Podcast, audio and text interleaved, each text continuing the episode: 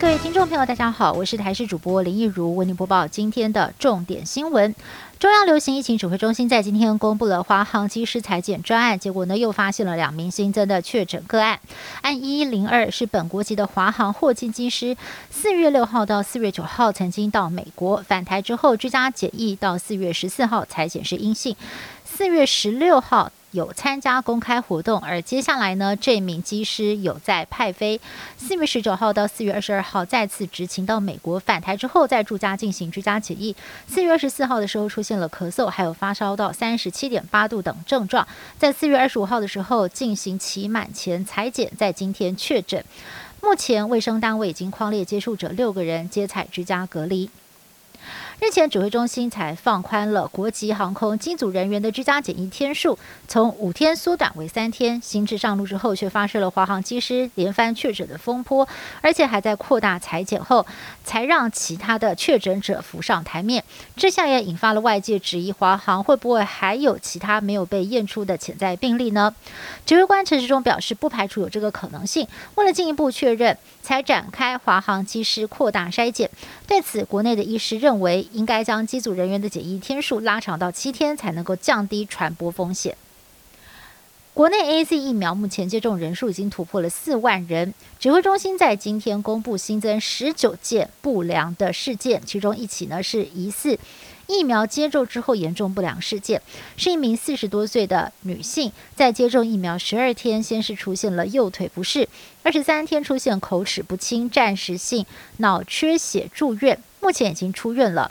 而发言人庄仁祥表示，初步评估和疫苗接种无关，可能是刚好症状发生在打疫苗之后，难免引发联想。南台湾水情告急，就连抽水马达都抽不到水，导致净沙故障。屏东有一座大型农场内，才刚替换滤芯的抽水马达突然抽不了水，原来是地下水位降低，泥沙倍增，导致滤芯卡满了脏污故障。而水位降低，同时也影响水质变得浑浊。虽然这几天有一些雨水进账，但是要恢复地下水位，雨水量还是远远不足。第九十三届奥斯卡金像奖，台湾时间上午登场，台视在今天晚上十点钟也将搭上中文字幕完整重播。《游牧人生》囊获了最佳影片、最佳女主角跟最佳导演等三项大奖，成为了本届的最大赢家。而指导本片的赵婷也成为了史上第一个荣获。殊荣的亚裔女导演，而最佳男主角则是颁给了老牌演员饰演失智症父亲的安东尼霍普金斯。至于最佳男女配角，则分别是由犹大与黑色弥赛亚的丹尼尔卡卢亚，以及梦想之地的韩国女演员尹如珍获得。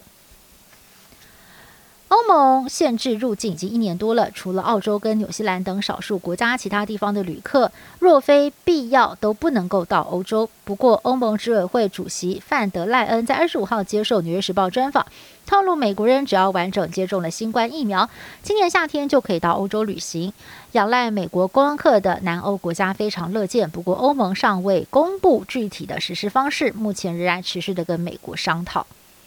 美国总统拜登上任即将满百日，而根据美国广播公司跟《华盛顿邮报》的最新联合民调显示，有百分之五十二的受访者对于拜登整体的施政表现感到满意，不满意的有百分之四十二，支持度呢高于川普上任之后的百分之四十二。